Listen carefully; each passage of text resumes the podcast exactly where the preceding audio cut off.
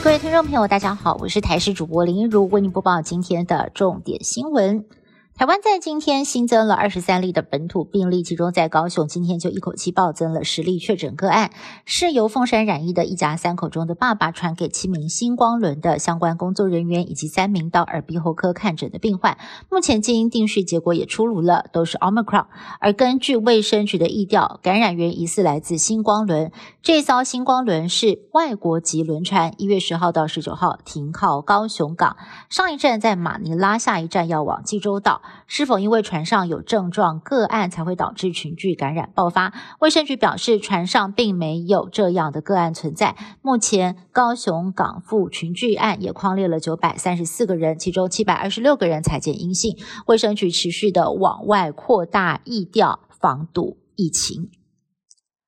台北市东吴大学城区部再传第二位校外确诊者。桃园新提传染链的相关个案，按一八一一六在十六号参与东吴大学替校外人士开的课程，没有想到二十号在传出课程当中有另外一位校外生筛检阳性。台北市政府不敢大意，从周四下午开始派出了三台巴士去检验，要替东吴的师生扩大 PCR 裁检，防止疫情扩大。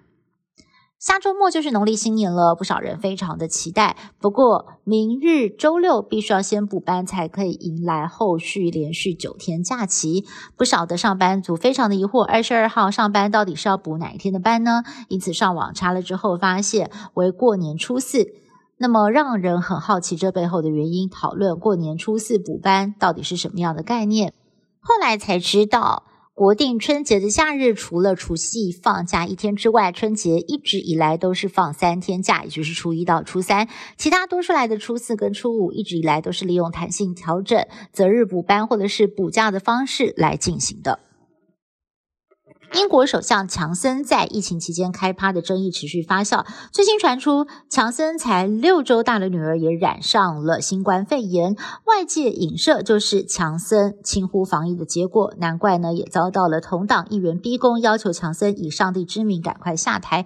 但是强森坚决不从，还在国会当中撂中文说：“你好，认识你很高兴。”暗讽逼他下台的自由党党魁戴维日前被控遭到中国女间谍渗透一事。引发了一阵哗然。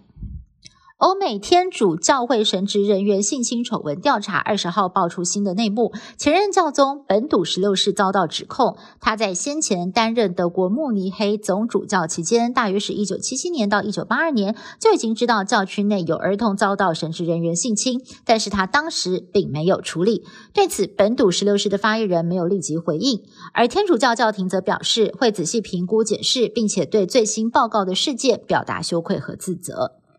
以上新闻是由台视新闻部制作，感谢您的收听。更多新闻内容，请您持续锁定台视各节新闻以及台视新闻 YouTube 频道。